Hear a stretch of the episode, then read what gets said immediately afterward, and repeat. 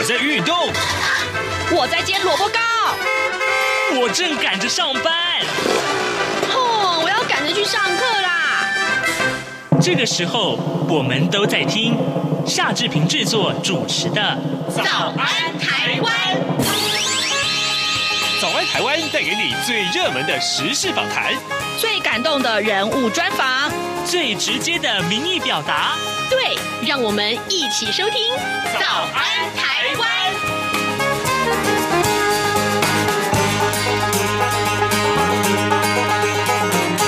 早安，台湾！我是夏志平。今天是二零二零年的九月三号，星期四，九三是军人节。哎，让我们先祝啊、中华民国所有的官兵将士们，您今天节日快乐！也谢谢您啊，这个呃，奉献了自己，然后呢，保卫台湾的国家安全。好的，在今天的节目时间里面，刘碧荣时间呢、我们要为您来连线东吴大学政治系刘碧荣教授，请刘老师为我们解说重要的新闻外电，那呃，上个礼拜五啊，我相信大家都在这一片的震撼当中。礼拜五新闻好多哦，上礼拜五对不对？呃，包括了安倍晋三，就是日本首相的请辞，他为什么要请辞？还有他请辞的影响性在哪里呢？待会儿我们请刘老师跟大家解说。当然了，呃，台湾宣布明年开放美国猪肉，也就是含这个莱克多巴胺的美国猪肉要进口登台。呃，其实也换来了美方立刻重启台美高阶经济。对话，我们待会儿请老师为我们做个短评。在跟刘老师连线之前，我们有一点点时间啊，说一说各平面媒体上面的头版头条讯息。我们看到今天《自由时报》还有啊，在中国时报上面提到是同样这件事，就是新版护照啊，那么呃的这个样本啊，昨天公布，台湾这个字放大了，也提升了国际辨识度，明年就要发行。内文是这样提到的：为了提升台湾在国际之间的辨识度，行政院昨天公布了新版护照封面样式，把现行的英文国名 Republic of China 呢的这个字体缩小了，改为环绕国徽。好，那么呃，另外就放大了台湾这个字样啊，就是英文啊，英文的这个字样。呃，外交部长吴钊燮他就说呢，新版的护照啊，预定。明年一月份就要开始发行，换发费用跟这个护照跟旧的护照是一样的啊。那么规呃规费呢是每一本一千三百块钱新台币，而旧的护照仍然可以继续使用到效期截止日。啊，蔡英文总统昨天也对新版的护照封面样式说呢，说这是台湾人和常常出国的人的共同愿望。在立法院做过相关的决议之后，行政部门积极展开了作业。相信啊，新版的护照封面能够强化护照的辨识度，也强化台湾的元素。拿到了护照，我们很清楚，我们就是台湾人，就是这个意思。希望国人出国以后呢，护照有更好的辨识性，也保障国民便利和旅行安全。就请大家要多多支持喽。不过呢，在中国时报虽然提到是这样的事情，但是呢，也他们的标题是下到这个蓝营啊的这个呃批评。他说 ROC 倒缩了，那么台湾的这个长高长胖这个字啊，这个长高长胖了。那么蓝营批评说，新的护照撩拨了意识形态，就是同样这件事情，中国时报在头版头表条上面表达了一个不同的立场。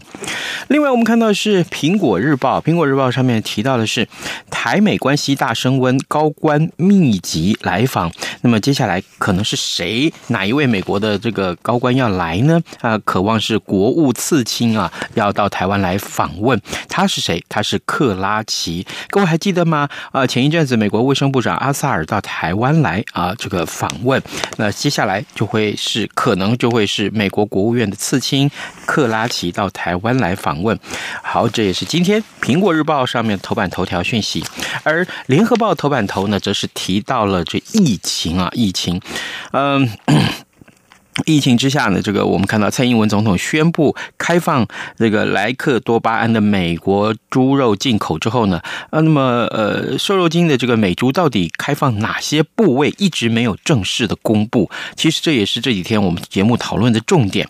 呃，卫福部长陈时中昨天呢，首度表示说，目前呢规范规划啊要开放全猪进口，也就是说，除了呃这个猪肉之外，可能猪的内脏也会进口。哎，这个影响性很大哦啊，这影响性很大。那专家就认为说，猪的内脏。比较有可能啊，会有这个莱克多巴胺的残留。政府在没有告知检验残留数据、计算摄食的风险之前，不应该要贸然开放。这也是过去这几天以来，我们一直在节目中持续为您探讨的一些重点。呃，食用猪肉的肉品其实影响性在哪里？跟食用这个猪肉内脏啊、猪的内脏的这个风险两个相比，其实是有差异的。我相信，如果可以的话，也许您啊，把这两天我们的。呃，这个节目的内容再调出来听听看，就知道了。现在时间是早晨的七点零五分五十一秒了，我们先进一段广告啊，广告过后马上再回到现场跟刘老师连线。就要听晚报，听节目拿好礼活动来喽！我们准备了高级耳机、台湾得奖茶叶组防疫手工皂礼盒送给您。参与活动第一关，拍下收听就要听晚报相关证明照片。第二关，写下一百字以内，我在什么地区，透过什么平台收听就要听晚报节目，在节目里我听见了什么节目内容最有感，因为什么原因。第三关，针对高调说爱者，将以上照片跟文字内容回复在节目脸书或者微博宛如粉丝团节目活动讯息贴文下方。针对含蓄型听友，可以将以上照片或文字。寄到 wan at rti 点 org 点 tw 或者 r t i w a n 一零零四 at gmail.com。本次活动为鼓励高调说爱者，特别给予公开贴文的听友双倍抽奖机会。同时，你的内容贴在脸书或微博之后，获得按赞数最多的听友即为最佳人气王，并且可以立即获得加码奖——台湾制造精品面膜礼盒组。活动从即日起到九月四号止，心动吗？还不赶快行动！早安，台湾，你正吃着什么样的早餐？吐司加火腿蛋，咬一口，然后收听中央广播电台。早安，台湾，刘碧荣时间。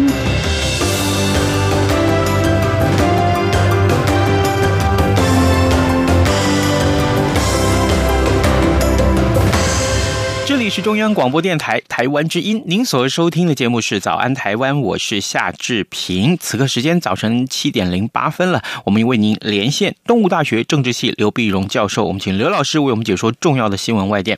老师您早，早，各位听众朋友大家早，谢谢老师。老师，首先我们请您来为我们解说一下，日本首相安倍晋三在上个礼拜五宣布啊请辞。为什么他要请辞？他是生病了吗？生了什么病？还有，呃，他好像是这个明治维新之后在位最久的日本首相哦。这一下台，那可不得了了，对不对？呃，有什么影响性呢？老师？对，当然安安倍呢辞职，当然他是呃生病嘛哈。嗯。呃，我们看看到公布就是溃疡性肠炎，呃，这个病还蛮严重的。嗯。蛮严重的。那么在他上一次，安倍是两度担任首相。是。上次担任首相很短暂时间，就是因为这个肠炎而这个辞职。啊，那这次如果不是真的到撑不住了。他我想他不会在这时候宣布辞职的，因为让日本日本人的个性呢，就是我我撑也要撑到我这一任做完嘛。嗯，呃，他非常这个坚韧的这个个性，他这一任就是明年九月底，明年九月底就发现他到明年九月底都撑不住啊，撑不住，所以他就而且但是他已经创下了一个历史记录，就是他连续执政两千七百九十九天。啊，那么你上一次不算啊，就这是二零一二年十二月上来，然后到现在两千七百九十九天，已经创下了就你刚刚讲明治维新以来在任最久的日本的首相。啊，那这个这个已经对历史上其实有个有个交代了。是，嗯，那么当然安倍。安倍上任，他上来，当然他这个呃，大家最记得的，比如说安倍经济学啊，呃，他怎么样的去去呃，能够振，希望能够振兴日本的经济，然后他的外交。啊，他的他他的这个印太战略呢，被被川普总统也在采用，然后他的全方位的，是不是？他以前叫这个地球仪外交，是绕着地球这样跑啊。这不，他跟美国的关系好，他跟区域的关系，呃，美国退出 TPP，然后他后来呃他这个承担接下担子就变成 CPTPP 啊，呃，但是还留了一个空间让美国可以回来。呃，他跟欧盟也签了自由贸易协定啊，那跟这个东南亚国家这样，跟非洲啊都有它的整个外交布局。嗯，所以你说这个安倍安倍时代结束，安倍时代结束，新的继任的首相。呃，你你你说是完全就改变整个安倍的政策呢？是吗？也不是那么容易。啊，这个是应该会有什么一一两年的时间。呃，如果真的想改变的话，他其实还是一个呃，萧规曹随，先把他这一任做完吧。是啊，那么然后然后如果要万一看看将来是谁会继任了哈，那继任以后他的要改变的想法有多少？那是我们观察日本政局是后面的发展。是，当然，这目目前为止，我们看到这个在很多媒体上面也都有在猜测说，那到底是谁会继任呢？那继任的人选啊，就看接下来啊到底要怎么办。可是老师，我想请教你，那对于这个呃安倍他可以做这么久，可见他在日本的民间的声望应该是很高才对了，是这样吗？呃，也我觉得也不必然，对，因为他在在野党很糟糕，在野党非常的分散啊，嗯，在野党在野党没办法团结。然后，事实上，安倍也猛也蛮懂得一些政治权谋的，啊，他因为日本的这个派系政治，他每个派系呢，大家都能够维持一些平衡，啊，所以所以变得是，呃，在野党没办法挑战，那党内的这个也也也没办法挑战，啊，所以他这事实上，你说他是整个政治的呃手段啊，或者说政治的艺术啊，我觉得他是蛮能掌握的，嗯。那你那么现在当然你说，呃，最后最后他什他什么时候呃或者谁是继任人选，这可能是谁啊？因为他这是你看这次要选举的话呢，他是呃国会议员三百九十四加上四十七个都呃都道府县每每一个三名，所以总共就是五百三十五个里面要选过半。那么，呃，这投票呢，其实目前这样看起来，我们看到目看起来都是这个菅义伟那个官方长官菅义伟好像比较领先嘛，啊，是。那菅义伟，你看他是，呃，谦谦君子的自律甚严，也七十一岁了。那么他过去一直是，呃，安倍把六十三岁的时候被安倍点上来说，哎，你来，你你你你来做那个官方长官。所以他这如果他上来，你可以想见的政策不会有太大的变化。倒是安倍的老对头，如果是这个石破茂有有机会想要出现的话，嗯，那可能会改变。那改变他，我刚刚讲过，也不会那么快。是。呃，那么安倍自己想不是岸田文雄，那当然应该也不会改变。所以目前目前浮上台的台面的，不管是菅菅义伟啊、岸田文雄啊、石破茂啊，呃，目前看起来，当然以现在的选举的这种情况，既然他做完，应该是菅义伟的机会是蛮大的。嗯嗯，好的，我们要持续关注日本的政局啊。呃，另外我们来看到，其实这两天啊，早安台湾节目一直每一天都为大家来关注，就是有关于呃蔡英文总统在上个礼拜五也宣布。就是含莱克多巴胺，也就是瘦肉精啊的这个美国猪肉可以进口到台湾来。那今天最新的进展是说，可能陈时中说，那可能全猪开放进口，这当然舆这个舆论又炸锅了哈。那可是老师，我想请教您，就在上个礼拜五啊，呃，宣布了这个措施之后，这个决定之后，立刻啊，这整个周末一马上这个新闻进展很快，就换来美方他承诺，就立刻要重启台美高阶经济对话了，所以。这样一个宣布，然后换来了这个结果。老师可不可以请教您？那这个对于，是不是真的就是下一个阶段一个很重要开启台美的这个经贸谈判一个重要的契机？这是第一个问题。那之后呢？另外还有一个事情就是，呃，昨天的时候，这个美国公布了八一七公报啊，签署签署之前对台六项保证的这个举动。那这也是媒体说啊，这是一个一个解密啊。呃，我想请教老师，这两件事情看在一起，可以怎么去解释呢？所以你看，第一呃第一个，其实，呃，我我们如果从大的格局来看的话，嗯、美国跟中国大陆现在关系非常不好，是真的剑拔弩张。虽然虽然不是打仗，但是外交上的互相这个对峙，对峙呢，美国当然希望拉着台湾，拉着台湾呢，他这个呃八一七公报呢，但是你晓得是一九八二年雷根总统时候八一七公报，八一公报呢。那么，呃，中国大陆当然也是解读，也解读说，哎，那是逐渐减少对台军售嘛，哈。嗯。但是事实上，在雷根在做的时候，他事实上有有六项保证，六项保证就是就是就是他当然不会提到军售的时间表等等，但是很重要就是，如果减少对台军售的前提是两岸必须和平啊，嗯啊，那如果要换句话说，如果两岸没有和平，或者中国大陆继续威胁台湾的话，那他这个呃减少对台军售的事情就可能就就就不算了，所以他要继续对台湾军售来维持两岸的一个和平。那以前呢，六项保证的这样这些东西都是口头啊，我们晓得有六项保证，但是没有看到一些文件。那现在呢？美国解密了，好，那当时美国怎么就就就是国务院啦，或者就什么给给这个呃 A I T 的代表李杰明啊一些一些电报啊什么，那个解解密以后呢，就形出一个一个正式的文字了。哦，本来是一个含糊，那现在很清楚的变成文字了。就美国对台湾有这个承诺，而且前提是你必须呃大陆必须对台湾不妨，就是和平嘛。那换句话说，把这个六项保证也是根据两岸关系的发展去调整的。你如果被两大陆对台湾剑拔弩张的话，那这个这个这个什么军售，就美国会继续维持对台湾的军售啊。那就是就是表示说，应该现在为什么忽然含糊的东西忽然变公布了呢？对啊，那是因为两岸关系现在或者美国跟中国的关系变得比较紧张，两岸关系似乎也这样的情况下呢，呃，也被卷到美中对抗里面，然后两岸关系也变得比较紧张，所以美国必须重申那么对台湾的一个安全的承诺。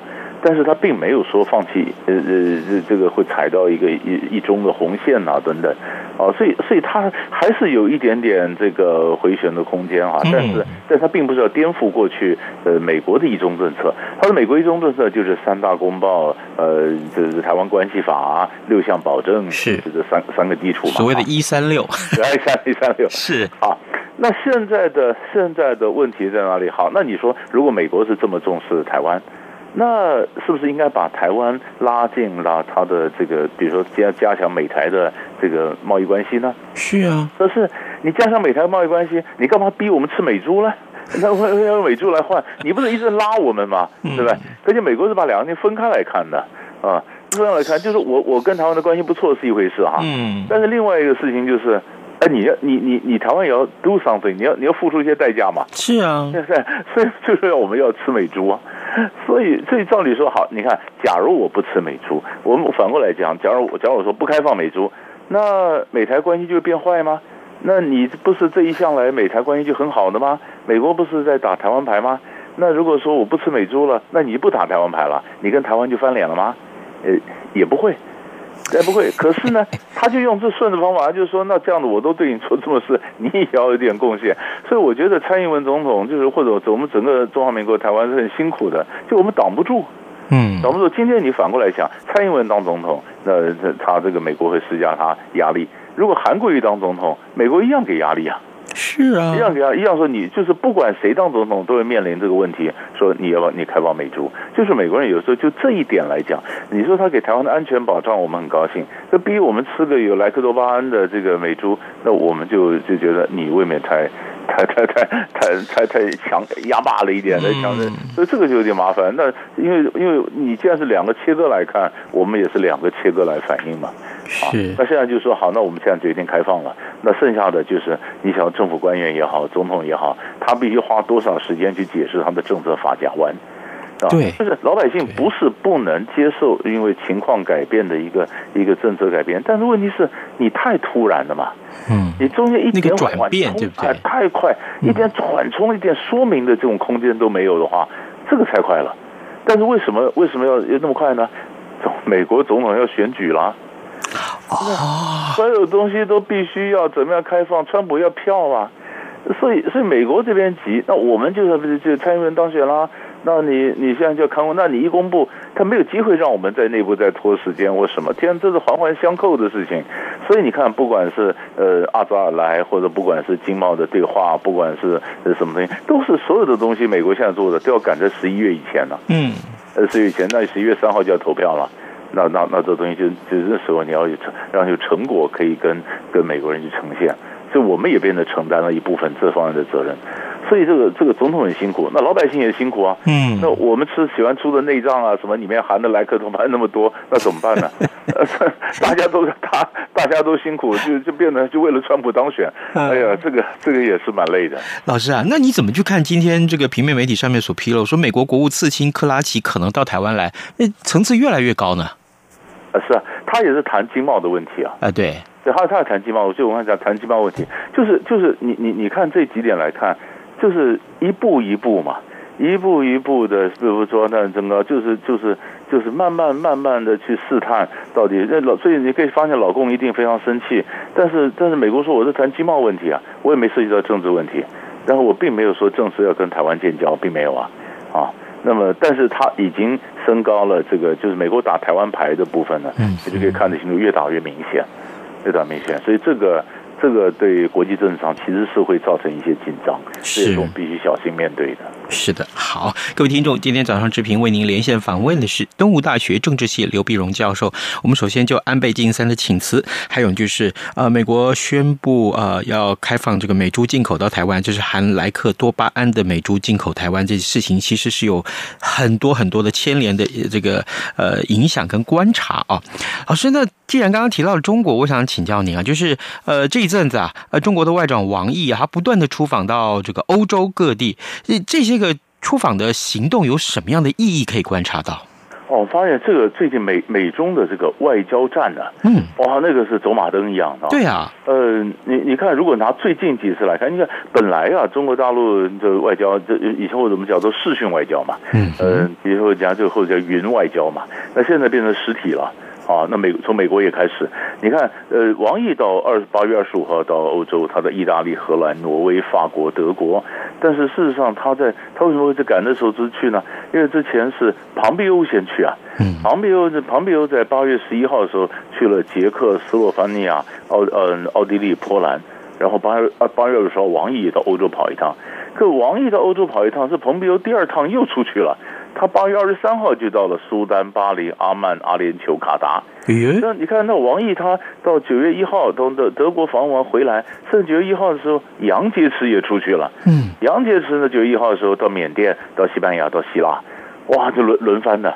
轮番轮番出去，轮番出去，那当然呢，就那欧洲来讲的话，就就中国大陆的外交布局来讲，那当然是希望一则是分享抗疫的经验了啊。嗯。那么第二个当然是拉拢欧洲嘛，让欧洲因为在美国跟跟中国进行围堵的时候，他希望从欧洲这边有突破口。突破口你可以看到，比如说在意大利，意大利是那欧洲第一个参加“一带一路”的这个国家嘛。对。那荷兰现在是中国大陆很多投资，叫英国脱欧以后很多投资就赶上荷兰。挪威是呃联合国。安理会的安理会的这个非常任理事国也在跟中国在谈自贸协定，啊，是挪威、和法国、德国当然是大国了。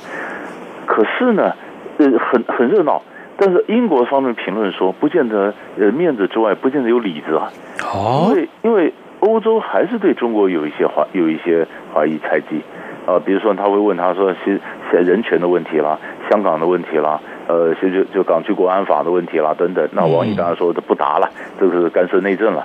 但是他关，其他还有包括呃，包括这个呃贸易贸易的问题啊，因为因为欧洲跟中国在签这个投资的协定，老签不下来啊。王毅有没有加把劲呢？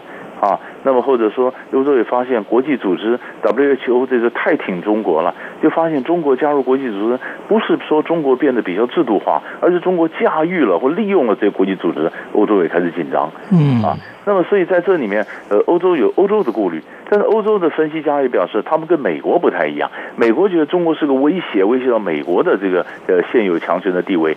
欧洲的欧洲他不会有这种感觉说，啊，你威胁到欧洲的这个强权地位不会。所以威胁的感觉没有啊，那么是说新冷战呢？欧洲也不认为那是新冷战，了不起就是科技战啊。因为因为可是你看王毅这样跑一趟，欧洲国家就因为这样子改变了用五 G 呃用华为吗？也没有啊，他们也对华为是华为的治安问题有所有所顾虑，那王毅也没办法这方面减减少他们的顾虑。所以王毅走这一趟呢，呃，跟马克宏照相啊，跟这照相，跟那照相，呃，很高兴，那么通通都是面子。那但是里子是什么？呃点滴在心头，我想只有他自己知道。是，老师，我们最后还有一点点时间，我们请教您这个话题。这个八月二十七号的时候，欧盟二十七国外长在柏林开了两天的非正式会议，讨论了什么？呃，后续有什么样影响性？对，他最主要是讨论是东地中海的这个冲突啊。我们台湾大家也没太注意到东地中海。东地中海，我们只想的是呃，这个这个土耳其跟希腊这些有的冲突。现在主要是在海里面有天然气，天然气发现那到底是谁来开采呢？好，现在我们如果很简单的讲，就是希腊啦、法国啦，呃，这个咱他们以色列啦这一个国家，他们准备开采，排除了土耳其，土耳其就跟这个利比亚的这这个政府达成一个协议，这个划分了东地中海开采的权利，排除了希腊，这两边在这边。所以，所以这个土耳其是军舰护航之下，在争议海域进行探勘。那么希腊呢，呃，就在旁边进行军事演习。法国呢，就派军舰来支持希腊，呃，联合军事演习。哦，他你看啊，偏偏是土耳其跟希腊都是北约的盟国，北约盟国在那边剑拔弩张。那这样弄，那于是欧欧盟就希望介入，看怎么样能够化解。那土耳其当然也很凶了，他说你如果把我逼得太紧的话，我告难民很多我在手上，我开放难民再往欧洲放一点，你看你怎么样？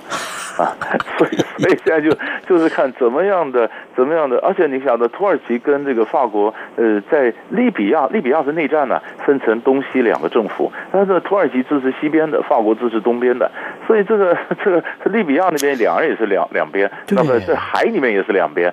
好了，那就看这个呃，大家说美国是不是可以出来调停或者怎么做？所以这是这是整个东地中海的风云，不会打仗，但是因为油的关系，两个本原本敌对的国家这边的关系就蛮紧绷的。是哇，这个看来还有的看啊，真的还有的看。各位听众，今天早上志平为您连线访问是东吴大学政治系刘必荣教授，我们请刘老师为我们关注了四个非常重要的话题：安倍晋三，还有这个台美关系，还有是这个中国的外交出击，还有就是东地中海的冲突。我们非常谢谢老师跟我们。的分享，老师，谢谢您，谢谢，谢谢。早安，台湾，你正吃着什么样的早餐？吐司加火腿蛋，咬一口，然后收听中央广播电台。早安，暴马仔。Bye. 这里是中央广播电台台湾之音，您所收听的节目是《早安台湾》，我是夏志平。此刻时间早晨七点二十七分十秒啊，我们赶快来看看今天会有哪些重要的新闻大事。而事实上呢，除了刚刚一开始的时候，我们为您所提到这个各平面媒体上面的头版头条讯息啊，还记得吗？前几天呃，国防部公布了一个两岸的军事呃这个平衡的这个报告啊。那么当然诸多的内容，我们在节目中都跟您稍。为谈过，那今天呢，《中国时报》头版头条，呃，头版里面它也放进了这则讯息，把美国发布《二零二零中国军力发展报告》，它的标题是提到大陆已经拥有两百核两百枚的这个核弹头，十年之内将会变成四百枚。事实上，这个转变也会啊、严重的影响到亚太地区的安全啊，这是大家不得不注意的一个话题。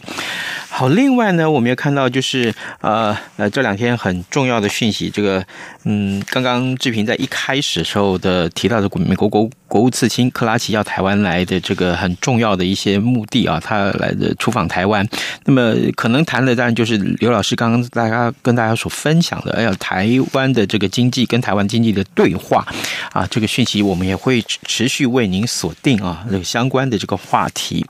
好的，另外在台北股市部分，真的各。这两天啊，这讯息特别的多啊。今天的品那个这个财经专业报纸上头两个头版头条都是讲到台湾的面板业，看来台湾的面板业接下来呃还有很不错的前景啊，至少至少到明年呢，呃面板业呃都是看好的啊，业绩可望不错。那这个呃面板的几只相关的股票呃，志平。不会在节目里面告诉大家有哪些，好不好？这个大家自己去查，这实上这很容易可以查得到。那这个呃，可以的话，自己去看一看这个你自己在投资理财上面的布局，这也是我们要想要是呃这个告诉大家的这个相关的一些讯息。好的，今天呢，另外我们也看到了呃这个呃肝肝癌的这个医学会今天会有一些这个晚期肝癌治疗的新趋势，我想呃这个。肝病是国病这句话，我想很多人都听过，对不对？啊、是不是也可以嗯重视一下自己的肝脏啊的这个呃健康状况？这一点很重要。今天节目时间到了，志平就跟您说拜拜，咱们明天再见喽。打不起，加上的水果贝果和 ice tea，你选一样能让你醒一醒，反正过了十二点，好多一样。被丢弃。